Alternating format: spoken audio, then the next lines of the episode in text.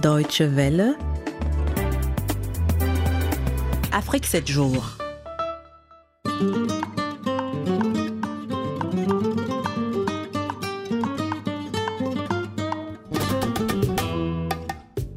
Bonsoir et bienvenue à cette nouvelle édition d'Afrique 7 jours avec au menu trois rubriques, l'Afro-Presse, l'actualité africaine vue par les journalistes allemands et l'Afro-Presse vous sera présentée par Audrey Parmentier. Cette semaine, les confrères allemands ont notamment parlé de l'Afrique hein, comme étant un continent où il est bon de faire des investissements, mais aussi du rachat de Monsanto par euh, Bayard et de ses conséquences au Burkina Faso. Afrique 7 jours, c'est aussi la rubrique Blogosphère et nous recevons ce soir Souleymane Ouedraogo, un blogueur euh, burkinabé. Il sera notamment question du procès de quelques membres du dernier gouvernement de Blaise euh, Compaoré, mais aussi hein, du procès annoncé donc euh, de l'ancien président Blaise Compaoré.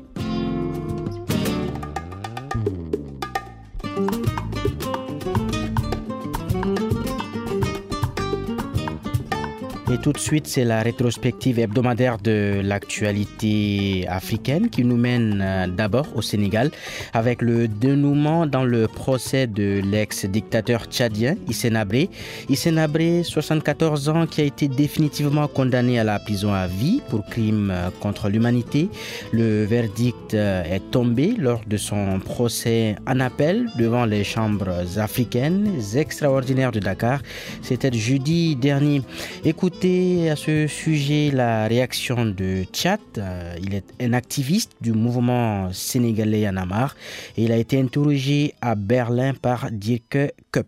Alors là, on dit vraiment bravo et chapeau. Quoi. Je ne parle pas de la sentence. Hein. Je ne suis pas juge pour, pour donner la sentence. Mais je pense que le fait juste qu'il y ait un tribunal en Afrique pour juger un problème africain, peut-être que c'est devenu mondial parce qu'un génocide ou crime contre l'humanité, c'est devenu mondialement un problème. Mais en tout cas, qui s'est passé sur le territoire africain. Parce que c'est la première fois que des choses de ce genre se passent en Afrique. Et chapeau au Sénégal, à la justice sénégalaise. Et il faudrait le perpétuer. Il faudrait réclamer à ce qu'on ramène Bagbo.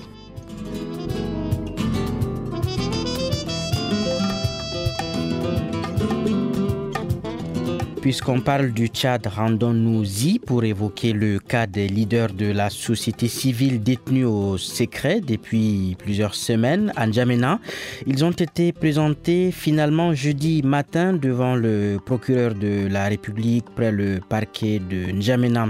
Nadjo Kaina Palmer et Bertrand Solo Nganji du mouvement citoyen IINA ont été inculpés pour tentative de complot et provocation à l'attroupement Réquisition du procureur, 5 ans de prison ferme et la plupart des Tchadiens que Dariston Blaise, notre correspondant en Djamena, a interrogé, ne se font pas de doute. Euh, pour eux, il s'agit bien d'un procès politique des Tchadiens qui ont eu le courage d'oser et de dénoncer ce qui ne va pas dans le pays ont été arrêtés d'une manière arbitraire et c'est à déplorer. Ceux-ci ne sont pas des rebelles, ne sont pas armés. Moi je pense qu'il y a possibilité de les libérer. Je suis pas carrément d'accord parce que ces collectifs, ils ont toute la latitude, le droit de dénoncer les mots qui minent la société tchadienne. Donc ces arrestations arbitraires n'ont pas lieu et place d'être. Nous demandons leur libération immédiate. Ajoutons que Dingam Nayal Nelly Verzini, l'autre activiste de la société civile qui avait également été arrêté,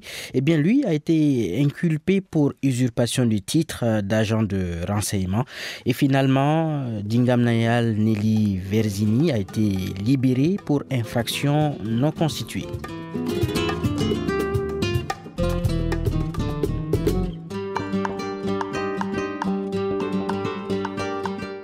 D'un procès à un autre, on se rend maintenant à Ouagadougou, la capitale du Burkina Faso. Là-bas, s'est ouvert en milieu de semaine devant la haute cour de justice le procès du dernier gouvernement du Premier ministre Luc Adolphe Tiao, qui a été renversé par l'insurrection populaire des 30 et 31 octobre 2014.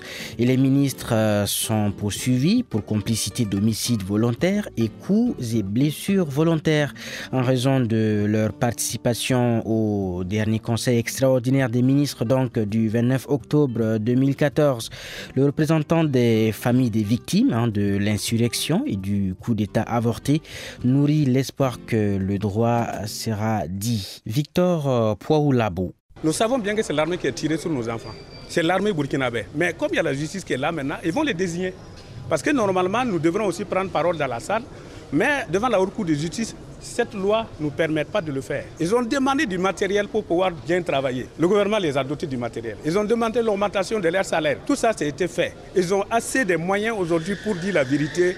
Les martyrs vont nous amener la paix. Voilà, c'était Victor euh, Poaoulabou, le représentant des familles des victimes de l'insurrection et du coup d'État d'octobre 2014. Il était interrogé à Ouagadougou par notre correspondant Richard euh, Tcheni et nous allons reparler en tout à l'heure du Burkina Faso dans la rubrique euh, Blogosphère avec notre invité, le blogueur burkinabé Suleiman Oudraogo.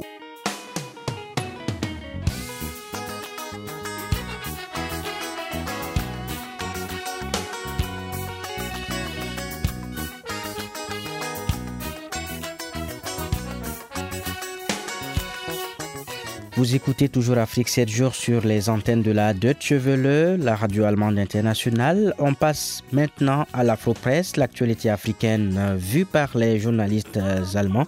Et Audrey Parmentier, cette semaine, les journaux évoquent donc les possibilités d'investissement en Afrique. Un marché plein de chances et de possibilités, c'est ainsi que Bruno Venn, directeur de la DEG, la société allemande d'investissement et de développement, considère l'Afrique. Plus d'un milliard de personnes vivent sur le continent, dont la moitié a moins de 25 ans, explique la Frankfurter Allgemeine Zeitung, qui cite Bruno Venn. Contrairement aux pays industrialisés qui sont saturés, l'Afrique a un énorme potentiel de croissance. Mais, affirme le directeur de la DEG, peu d'investisseurs étrangers considèrent ce marché comme attractif.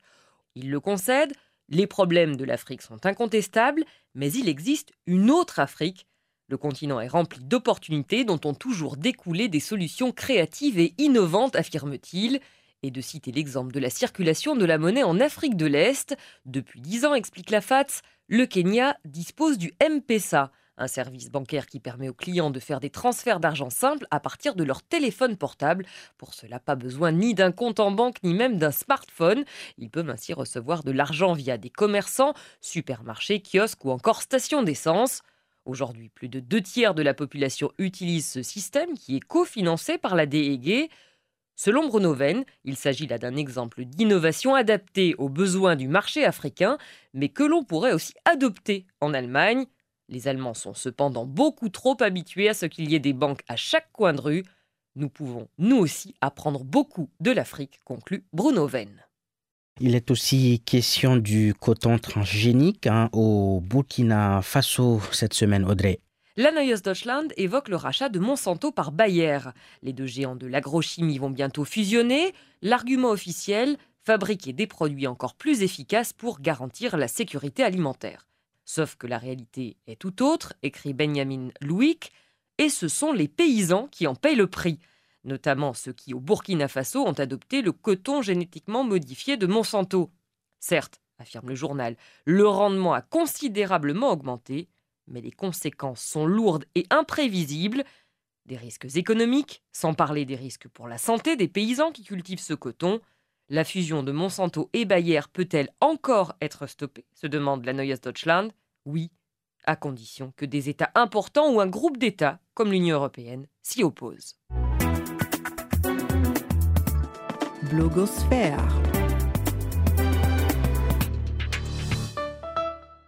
Eh ben, en fait, il suffit de comprendre euh, pourquoi Blaise Compaoré n'est pas présent à la barre.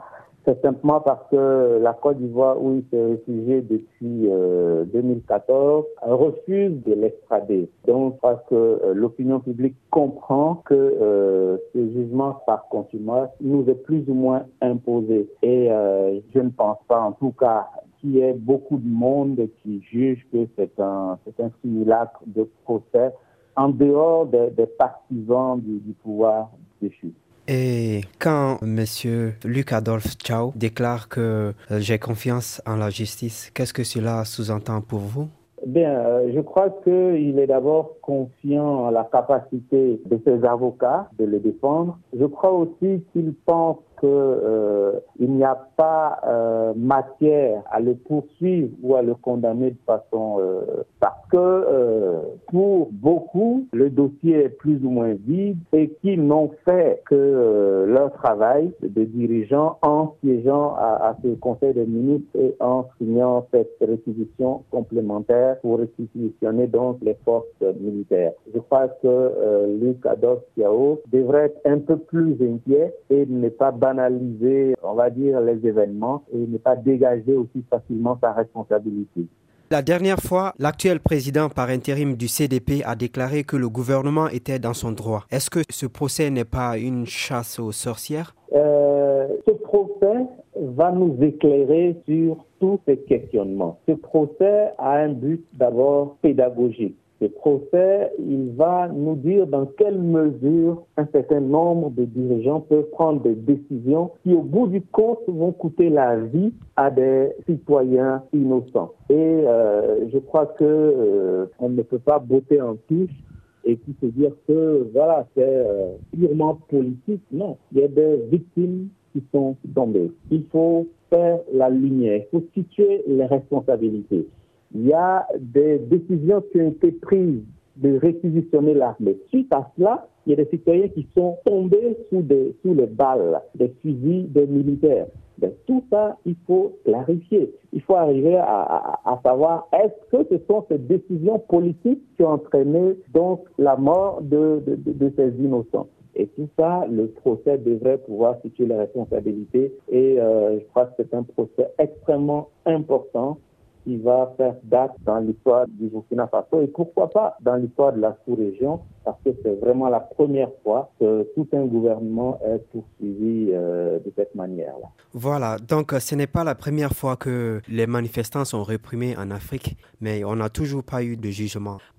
Euh, J'aimerais d'abord dire que euh, ceux qui parlent de jugement politique, de procès politique ou de chasse aux sorcières euh, n'ont peut-être pas conscience de la gravité de ce qui s'est passé. Il y a quand même eu plusieurs personnes qui sont mortes. Même si euh, ceux qui pensent que c'est un procès politique veulent dégager leurs responsabilités, mais ils doivent quand même avoir conscience qu'on doit faire la lumière, qu'on doit essayer de comprendre les mécanismes qui ont conduit à cela pour que ça ne se répète plus dorénavant. Mais je, je suis confiant parce que rien que hier, l'ancien dictateur euh, tchadien, sa peine de prison à perpétuité a été confirmée par un tribunal spécial du côté de Dakar. Et je crois que dans le cas du Burkina Faso, il y aura des décisions qui vont être prises et qui vont aller dans le sens de faire la lumière sur tout ce qui s'est passé. Il ne s'agit pas de condamner pour condamner. Il s'agit avant tout de faire la lumière. Je pense que c'est un procès qui est ouvert, c'est un procès qui est transparent. Chaque partie a eu la possibilité de s'entourer de conseils et d'avocats.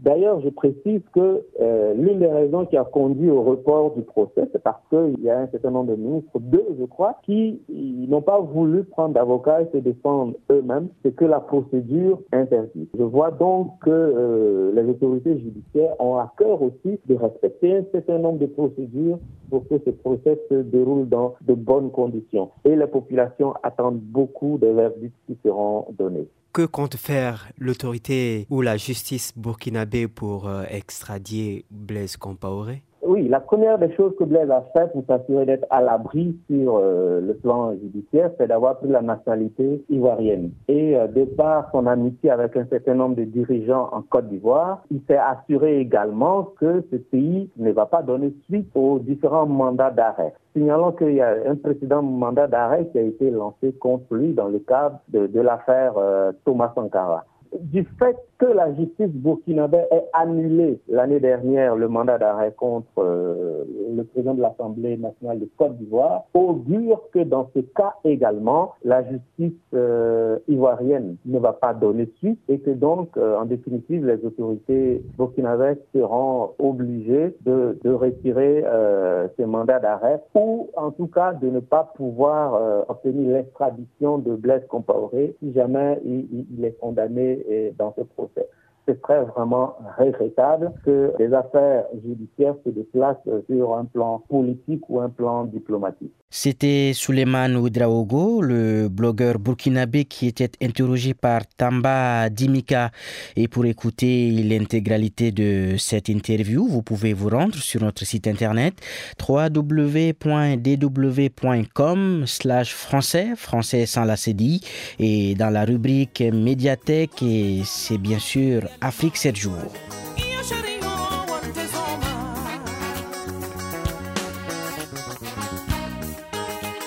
Et c'est bientôt la fin de ce magazine. C'était Eric Topona à la présentation et je vous quitte hein, sur cette pensée chinoise et je cite Les grandes âmes ont de la volonté et les faibles n'ont que des souhaits. À la semaine prochaine.